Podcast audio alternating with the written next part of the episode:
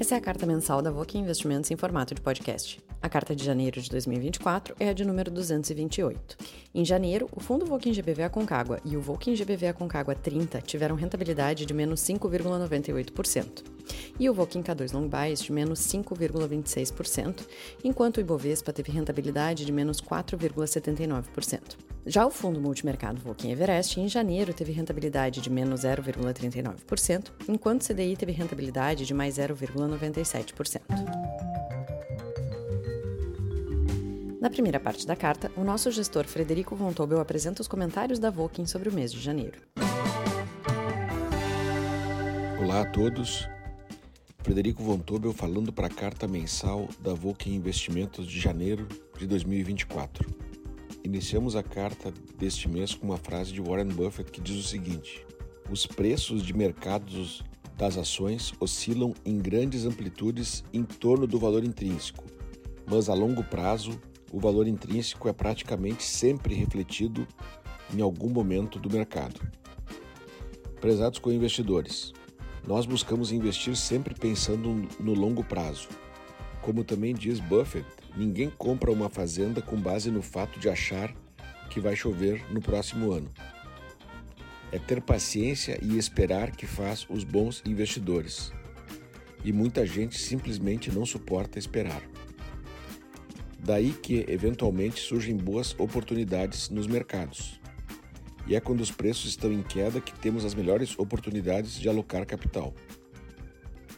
Neste início de ano, a Bolsa Brasileira iniciou em queda, depois de dois meses de fortes altas. A única coisa certa que podemos prever no mercado é que os preços vão oscilar e que isso é bom para investidores pacientes e de longo prazo. Ninguém sabe se o Ibovespa vai cair ou subir no curto prazo. Qualquer previsão de mercado de curto prazo diz mais sobre quem faz a previsão do que a própria previsão. O que buscamos acompanhar de perto, como sempre frisamos, é o resultado operacional das empresas em que estamos investindo. Em fevereiro, teremos a divulgação dos resultados fechados de 2023 de várias empresas. Esperamos por essas demonstrações financeiras para aferir o quanto as premissas e estimativas que usamos em nossos valuations, fluxos de caixa descontados, estão certas ou o quanto precisamos ajustá-las. Sabemos que são os resultados das empresas que justificam suas avaliações e o valor de suas ações no longo prazo, e que as oscilações diárias das cotações da bolsa são muito mais uma distração para quem especula do que uma referência de real valor para quem investe. Conforme falamos na última carta, a euforia dos mercados em novembro e dezembro foi motivada pela expectativa de queda mais forte, de até 150 pontos base ou 1,5 pontos percentuais, nos juros nos Estados Unidos já a partir de março. Mas conforme dissemos lá atrás e reforçamos hoje, não sabemos se a queda dos juros nos Estados Unidos será tão forte e não achamos que comece em março. Em 31 de janeiro, o Fed, Banco Central Americano, manteve a taxa básica de juros entre 5,25% e 5,5% ao ano, e já sinalizou que não deve começar a cortar os juros em março, como a maioria do mercado previa. No mesmo dia 31 de janeiro, aqui no Brasil, o Banco Central cortou a taxa básica de juros de 11,75% ao ano para 11,25% ao ano sinalizando que deverá manter esse ritmo de corte também na próxima reunião de março. A Selic, que é a nossa taxa básica de juros, que estava em 13,75% ao ano entre agosto de 2022 e agosto de 2023, teve agora seu quinto corte de 0,5% consecutivo, chegando aos 11,25%. Em março deverá chegar nos 10,75% em maio entre 10 e 10,25% ao ano e em junho já poderá estar abaixo dos 10% ao ano novamente. A redução na taxa básica está sendo possível porque a inflação está em queda e as expectativas de inflação estão ancoradas. Essa redução na taxa de juros, no tempo certo, beneficiará a economia. Juros baixos sempre estimulam a economia, o investimento e o consumo. Também tornam empréstimos mais baratos para as empresas investirem, reduzindo suas despesas financeiras e melhorando lucros. E essa queda nas taxas de juros deverá beneficiar também o mercado de ações. Quando os juros estão altos, a maior parte dos investimentos fica parada em renda fixa. Quando os juros caem, há um bom fluxo de investimentos para capital de risco e renda variável. Mantemos a carteira de nossos fundos de ações em diferentes empresas e setores e com uma boa diversificação de riscos. E mantemos a carteira de nosso fundo multimercado em diferentes fundos de diferentes gestores e estratégias. Como dissemos na última carta, eventualmente teremos períodos em que ficaremos com rentabilidade abaixo do mercado, mas reforçamos que seremos os mais inconformados quando isso acontecer e buscaremos trabalhar com determinação para batermos novamente o mercado. Desejamos um ótimo mês de fevereiro para todos, com muita sabedoria, saúde e paz. E mais uma vez, obrigado por investirem junto conosco. Abraços. Na parte de economia, o economista da Voking Igor Moraes fala sobre os problemas a serem enfrentados com os desafios econômicos e geopolíticos atuais.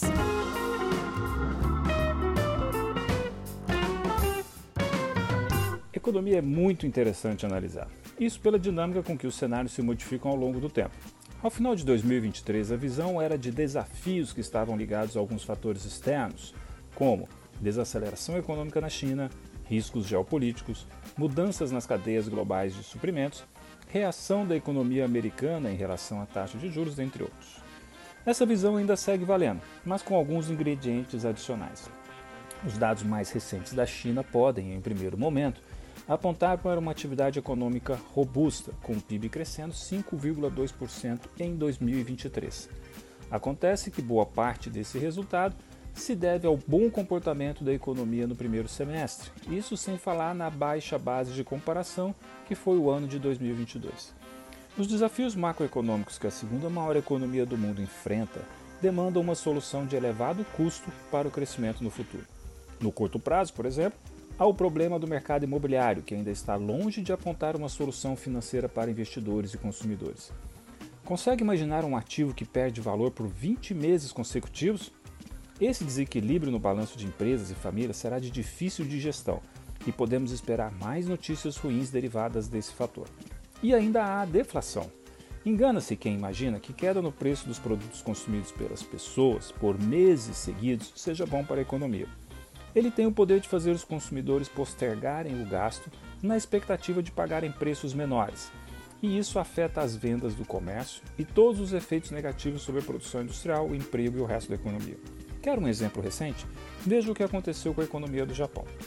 E atualmente, a China embarcou um cenário parecido. São oito meses de queda nos preços em um espaço de 11 meses. Alguém pode argumentar, mas as vendas do comércio encerraram o ano de 2023 com 7,9% de alta. Sim, mas foi o pior resultado das últimas duas décadas, tirando, é claro, o momento do Covid-19 em meio a lockdowns. O governo pode embarcar em estímulos fiscais, e talvez esse seja um caminho mesmo, com as projeções apontando o déficit primário de 3,8% do PIB em 2024. Mas não se esqueça de uma herança do tempo do para tudo, que continua a se materializar em vários países: a elevação da dívida pública. Somando o governo nacional e locais, a dívida pública na China já atinge os 110% do PIB. Até quando o Estado conseguirá expandir seus gastos sem que isso represente um forte limitador do crescimento econômico via custo de capital maior? No médio e longo prazo, o país se defronta com um desafio populacional que vem em duas frentes: redução do número de habitantes e envelhecimento da população. Ambos representarão uma draga para o PIB que nem o aumento da produtividade será capaz de evitar. Outros riscos no cenário internacional, como o geopolítico, aos poucos vão tomando um formato mais complexo, dando a impressão que parece inevitável a ampliação dos confrontos no Oriente Médio. E isso todos nós sabemos que tem o poder de afetar muito rapidamente o comportamento da mais importante commodity do mundo, o petróleo. As mudanças nas cadeias produtivas globais seguem seu curso. Uma passada rápida pelas notícias setoriais e podemos ver como que os investimentos estão sendo redirecionados na Ásia, e o que surpreende a economia americana, que vive um momento ímpar. Isso, aliás, me leva para outra incerteza: o impacto dos juros altos sobre o PIB nos Estados Unidos. O país cresceu no ano de 2023 2,5% em meio a juros elevados, impulsionado pelo apetite de consumo das famílias e pela alta dos gastos públicos. E sim, tivemos investimentos e forte crescimento das exportações. E tudo indica que o desempenho da economia deve continuar surpreendendo nos próximos trimestres, uma vez que a projeção orçamentária é de mais gastos. A esta lista de desafios internacionais quero inserir mais um: agronegócio. Os protestos de agricultores que se espalharam pela Europa mais recentemente têm o poder de afetar as exportações brasileiras. É um cenário que demanda muita diplomacia e o Brasil patina nesse quesito. Mas o mercado não espera. Em 2013, exportamos 6 bilhões de dólares em produtos do agronegócio para a União Europeia. E no ano passado, 7,9 bilhões, uma pequena fração dos 55 bilhões enviados para a Ásia. É, esse será um ano com muita emoção.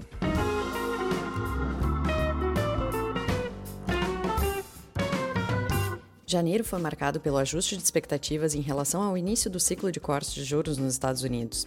Ouviremos agora os comentários do time de gestão do Voking GBV Aconcagua sobre o mês. Em janeiro, os títulos de dívida norte-americanos mostraram uma queda na probabilidade do Fed reduzir a taxa de juros em março de 88% para 20%. A probabilidade de corte em maio está em 73%. Para o fim do ano, o mercado projeta que a taxa de juros básica norte-americana estará em 4%, o que implica cinco cortes de 0,25%, enquanto a mediana dos diretores do Fed está em 4,5%. O S&P 500, principal índice da bolsa norte-americana, renovou a máxima histórica, enquanto o índice EWZ, que equivale ao Ibovespa dolarizado, está no mesmo patamar de setembro de 2005 e 73% abaixo de sua máxima histórica atingida em maio de 2008, especialmente pela desvalorização do real no período. O governo e o poder legislativo brasileiros continuam negociando os termos do fim da desoneração da folha de pagamento, de oito dos 17 setores atendidos pelo benefício. São eles call centers, confecção e vestuário, têxtil, fabricação de veículos, máquinas e equipamentos, projetos de circuitos integrados, tecnologia de comunicação e proteína animal. Enquanto o Poder Executivo deseja encerrar o benefício imediatamente, a fim de aumentar a arrecadação de impostos já esse ano, o Congresso e o Senado desejam postergar a medida para 2027. O mercado trabalha com um déficit fiscal de 0,8% do PIB e o Tribunal de Contas da União apontou o risco de um déficit de 0,5% do PIB. No dia 22 de janeiro, o governo anunciou o programa Nova Indústria Brasil, que visa incentivar a produtividade, a digitalização e a sustentabilidade de seis setores da economia: a agroindústria, a saúde, a infraestrutura urbana, a tecnologia da informação, a bioeconomia e a defesa militar. Serão investidos 300 bilhões até 2033, sendo 250 bilhões de reais fornecidos pelo BNDES. A divisão segue 182 bilhões para expansão da capacidade e modernização do parque industrial brasileiro através de financiamentos com juro reduzido, 66 bilhões para a digitalização e inovação através de financiamentos não reembolsáveis e a criação de um Fundo Nacional de Desenvolvimento Industrial e Tecnológico, 40 bilhões para a criação do BNDES Exim Bank, focado em apoiar as exportações, e finalmente 40 bilhões para projetos de descarbonização e incentivo a extração de minérios usados em baterias. O Voking GBV Aconcagua fechou o mês com resultado de menos 5,98%, enquanto o Ibovespa fechou com menos 4,79%. Uma nova empresa em nosso fundo, comprada inicialmente em dezembro, é o frigorífico Minerva. Diferentemente dos outros frigoríficos listados, JBS, Marfrig e BRF, que são por vezes diversificados em proteínas e geografias, a Minerva é focada em proteína bovina e focada na América do Sul, com uma joint venture de ovinos na Austrália. Sua capacidade de abate é de 31 mil cabeças de boi por dia, sendo 40% no Brasil, 25% no Paraguai, 18% na Argentina, 12% no Uruguai e 5% na Colômbia. Na Austrália, adiciona-se 19 mil ovinos por dia. A América do Sul ganha cada vez mais espaço no mercado bovino mundial devido à, devido à disponibilidade de terras, água, pasto, mão de obra e clima ameno, além de uma vigilância sanitária constantemente aprimorada. Os custos nos Estados Unidos chegam a ser 60% mais altos, pois a criação em confinamento exige a compra de ração e o frio rigoroso exige o aquecimento dos celeiros. O Brasil detém o segundo maior rebanho bovino do mundo, com 243 milhões de bois e crescendo, enquanto os rebanhos das outras regiões do mundo estão em retração. O maior rebanho do mundo está na Índia, onde o boi é um animal sagrado. Da exportação mundial, o Brasil lidera com 24%. Da produção mundial, o Brasil representa 15%, atrás apenas dos Estados Unidos, com 17%. A demanda mundial por carne bovina gira em torno de 60 milhões de toneladas por ano desde 2007, com destaque positivo para a China que cresceu de 6 milhões para 11 milhões de toneladas, e negativo para a Europa, que caiu de 9 para 6. As exportações e importações de carne bovina cresceram de 7 milhões para 10 milhões de toneladas, sendo que a China aumentou suas importações de 0 para 3 e o Brasil cresceu as suas exportações de 2 para 3 milhões de toneladas. Em agosto de 2023, a Minerva anunciou a aquisição da totalidade das plantas de abate bovino da Marfrig na América do Sul por 7,5 bilhões, incluindo a dívida. Isso engloba uma capacidade adicional de abate de 13 mil bois por dia e 6.500 ovelhas por dia, sendo 11 plantas no Brasil, 3 no Uruguai, uma na Argentina e uma no Chile. A Minerva planeja elevar a produtividade das plantas adquiridas aos patamares que a companhia já pratica, aumentando a utilização de 70% para 80% da capacidade e melhorando a margem EBITDA de 8% para 10%. O endividamento da companhia, atualmente em 2,9 vezes o EBITDA, deve ir a 3,5 sem as melhorias e 3,1 com as melhorias. A transação depende da aprovação do CAD e a Minerva tem pressa, pois o preço do boi brasileiro está vantajoso em relação ao norte-americano e a empresa já adiantou 1 bilhão e meio a Marfrig. Acreditamos que a aprovação deva ocorrer ao final do segundo trimestre. Nos próximos meses, acompanharemos o desenvolvimento dos conflitos geopolíticos do Oriente Médio e da Ucrânia, as eleições presidenciais norte-americanas, o tom fiscal do governo brasileiro e os impactos dessas questões nas companhias em que detemos participação. Apresentaremos agora os fatos relevantes das principais empresas da carteira do fundo Voking K2 Long Bias.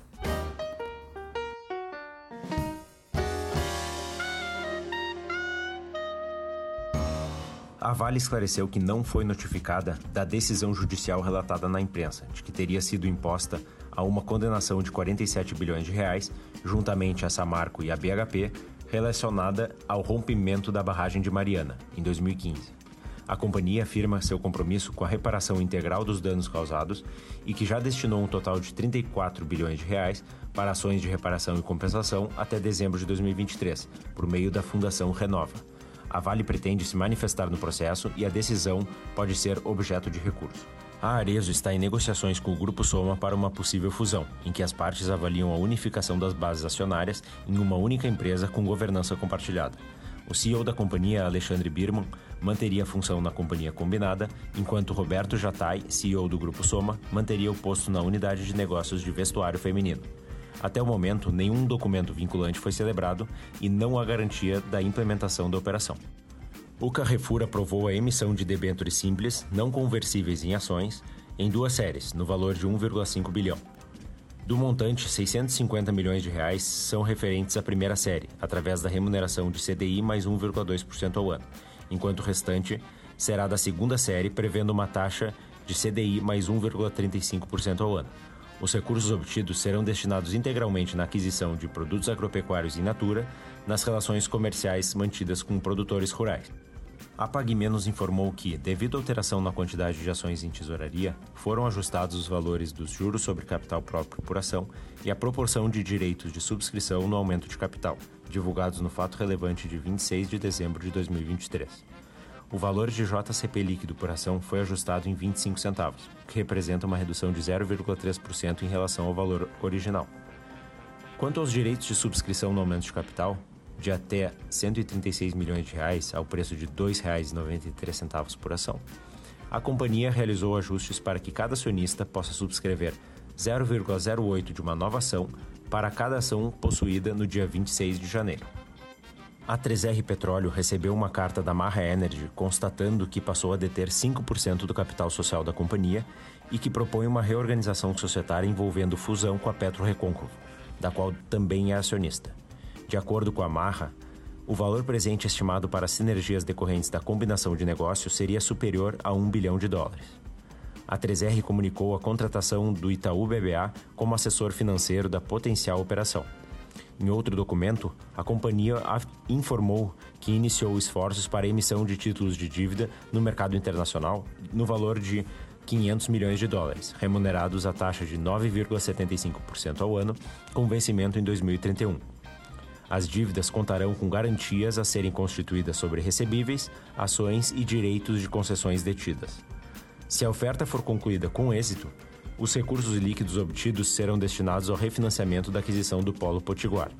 A 3R também aprovou a emissão de debêntures simples não conversíveis em ações no valor de 1,3 bilhão de reais, prevendo a remuneração de CDI mais 3% ao ano e vencimento em 5 anos. A distribuição será sob o regime misto de garantia firme, referente a 900 milhões de reais, enquanto o restante se aplicará a melhores esforços. Os recursos obtidos serão utilizados para quitar o resgate antecipado das debêntures de segunda emissão da companhia.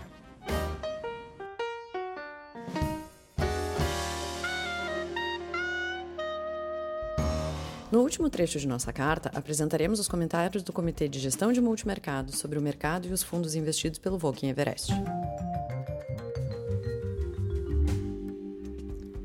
Após dois meses de forte desempenho positivo dos ativos de risco globais, Janeiro foi um mês de ajuste de expectativas, principalmente com relação ao início e magnitude do ciclo de corte de juros nos Estados Unidos, reduzindo as probabilidades, até então elevadas, de início dos cortes já em março.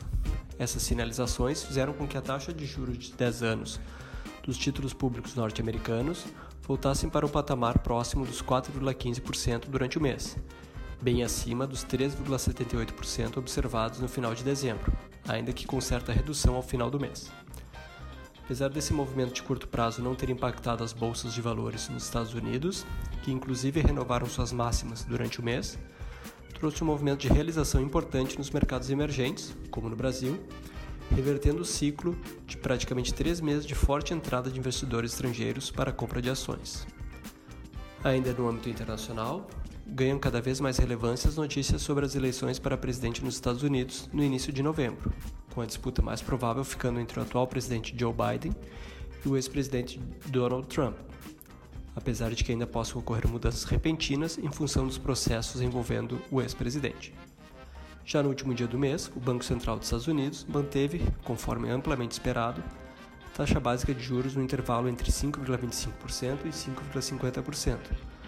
Porém, na comunicação logo após a divulgação, os comunicados vieram no sentido de que uma possível redução na taxa de juros poderia iniciar apenas a reunião de maio, deixando como muito improvável um corte já na próxima reunião. No mesmo dia, o Banco Central do Brasil reduziu em 0,50 pontos percentuais a taxa de básica de juros para 11,50%, sinalizando novos cortes na mesma magnitude para as próximas reuniões. Com relação à performance dos ativos locais, o Ibovespa fechou com queda de 4,79% no mês, o dólar se valorizou 1,79% no mês, frente ao real, e ocorreu a abertura da curva de juros reais, representando queda de 0,45% para o índice IMAB. Interrompendo uma sequência de dois meses bastante positivos, o Everest acabou encerrando janeiro com queda de 0,39% ante alta de 0,97% para o CDI, acumulando nos últimos 12 meses alta de 9,44% ante 12,87% do CDI. O desempenho negativo foi impactado principalmente pelas posições direcionais em renda variável no Brasil, tanto nos fundos direcionais de ações quanto nos multimercados macro que carregavam posições em ações. Destaques positivos para o fundo de ações tipo Long and Short e Bionext LS, o fundo de arbitragem Quantitas Arbitragem e o fundo de ações Long Bias e P Value Hedge. Os piores desempenhos foram dos fundos de ações GBV Concagua, do multimercado macro Itaú Hedge Plus e do fundo de ações Long Bias SPX Falcon. em janeiro foram efetuados dois ajustes na carteira. O resgate total do fundo quantitativo Giant Zaratustra, estratégia que vem apresentando resultados inconsistentes já em diversas janelas, e um resgate parcial no fundo multimercado macro SPX Limits, ajustando a relevância da estratégia no fundo. Em função dos prazos de resgates, os ajustes irão trazer impacto na carteira apenas em fevereiro e uma parte residual em março. Encerramos aqui o podcast de janeiro. Desejamos um excelente mês de fevereiro a todos.